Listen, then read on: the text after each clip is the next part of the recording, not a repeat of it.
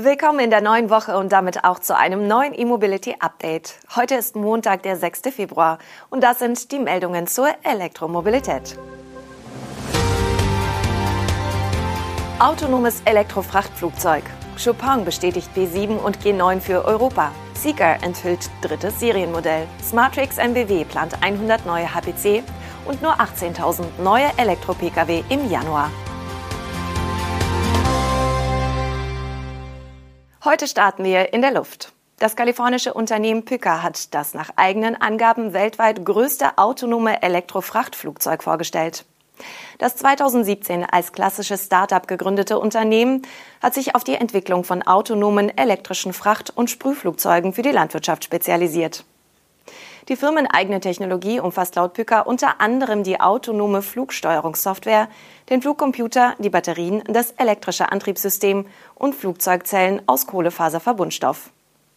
Mit dem Pelikan Cargo präsentiert Pyka nun ein Modell mit einer Nutzlast von 400 Pfund und einer Reichweite von 200 Meilen. Das heißt umgerechnet, das autonome E-Frachtflugzeug soll Lasten von 181 Kilogramm bis zu 320 Kilometer weit transportieren können. Angetrieben wird das Pelikan Cargo von vier Elektromotoren mit einer Gesamtleistung von 100 kW, die an der Vorder- und Rückseite jeder Tragfläche angebracht sind. Für die Energiespeicherung ist ein wechselbarer Akku mit 50 Kilowattstunden Kapazität an Bord.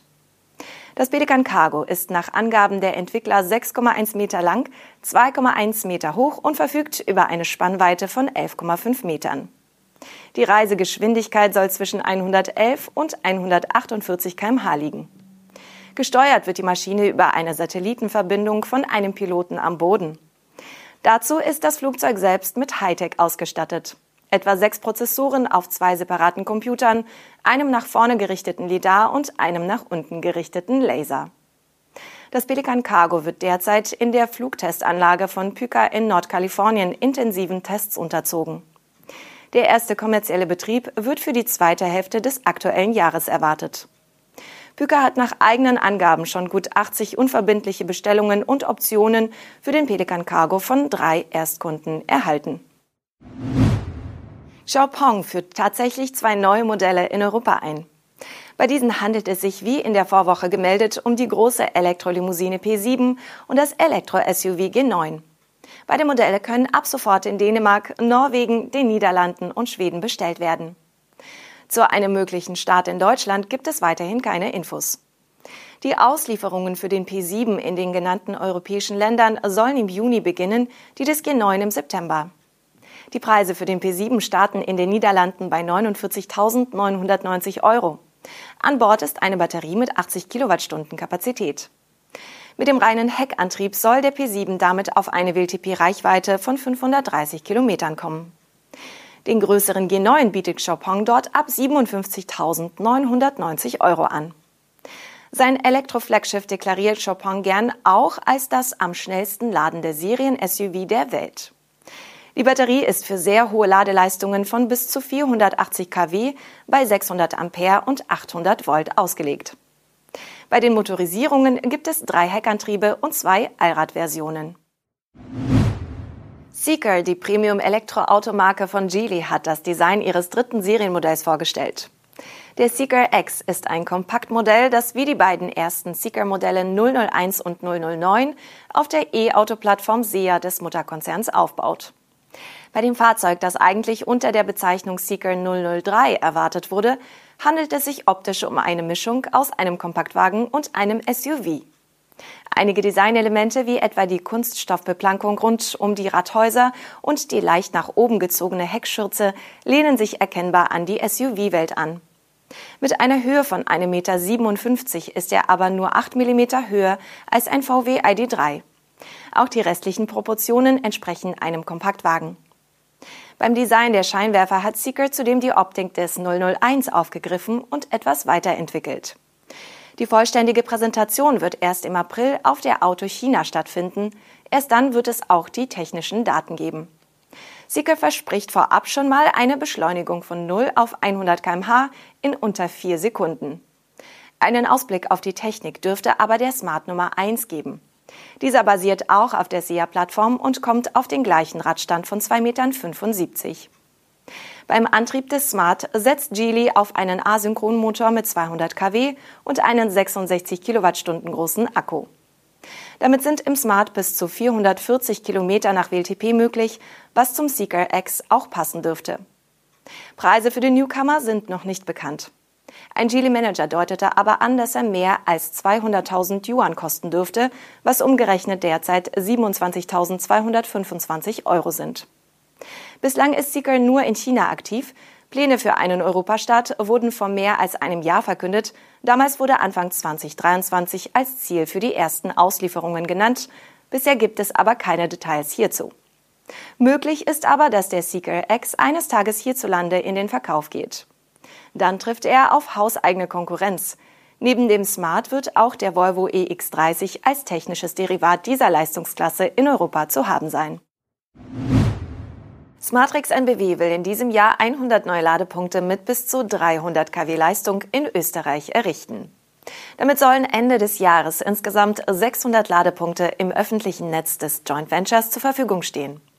Die neuen Ladeparks werden jeweils über mindestens acht Ladepunkte verfügen und teils überdacht sein. Um gute Standorte mit hoher Ladegeschwindigkeit und Servicequalität zu bieten, hat Smartrix NBW neue Standortpartnerschaften mit Handelsketten und Mineralölfirmen abgeschlossen. Erst kürzlich wurde etwa bekannt, dass Matrix NBW mit der Rewe Group Österreich kooperiert. Zur Verteilung der 109 HPC-Anlagen macht das Unternehmen bisher folgende Angaben. Ein großer Ladepark mit 20 Anschlüssen soll an der Westautobahn A1 entstehen, und zwar an der Anschlussstelle St. Pölten Süd. Weitere Schnellladehubs entlang der A1 sind aktuell in der Projektierungsphase. Weitere neue Standorte plant Matrix NBW an der S6 bei Semmering und bei Spielberg. Auch abseits der Autobahn will Matrix NBW Schnelllader installieren, beispielsweise im Salzkammergut bei Bad Ischl und in Haus im Enstal, außerdem in Wien, Kärnten, im Burgenland und in Oberösterreich.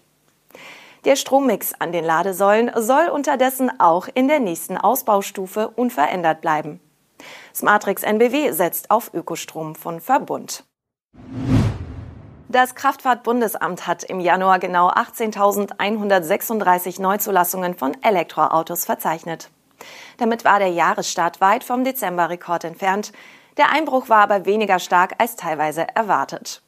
Dass der letzte Monat eines Jahres bei den E-Autos meist der stärkste Monat ist, kann seit mehreren Jahren in den Statistiken beobachtet werden. Etwa weil die Hersteller noch möglichst viele Elektroautos und Plug-in-Hybride in den Markt drücken wollen, um ihre CO2-Flottenziele zu erreichen. In Deutschland war der Dezember 2022 ein Extrem, weil zum Jahreswechsel der Umweltbonus für batterieelektrische Autos gekürzt und für Plug-in-Hybride ganz gestrichen wurde. Bis der Markt von sich aus jene rund 100.000 Elektroauto-Neuzulassungen aus dem Dezember erreicht, wird wohl noch eine Weile vergehen, auch der November war bereits von vorgezogenen Käufen geprägt. Die rund 18.000 neuen Elektroautos im Januar kommen somit nicht ganz überraschend. Der große Kater wie in Norwegen, wo im Januar die Neuzulassungen komplett eingebrochen sind, blieb in Deutschland erfreulicherweise aus.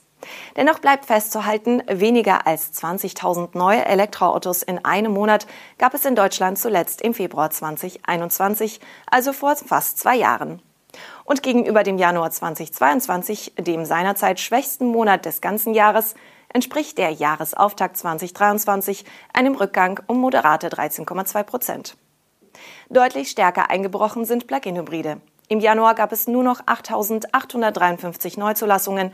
Ganz ohne Umweltbonus werden es diese Antriebe wohl auch im Jahresverlauf deutlich schwerer haben als im Vorjahr. Das war unser erstes E-Mobility Update in der neuen Woche. Wir wünschen Ihnen einen guten Start in dieselbige. Bereits morgen sind wir wieder für Sie auf Sendung. Bis dahin.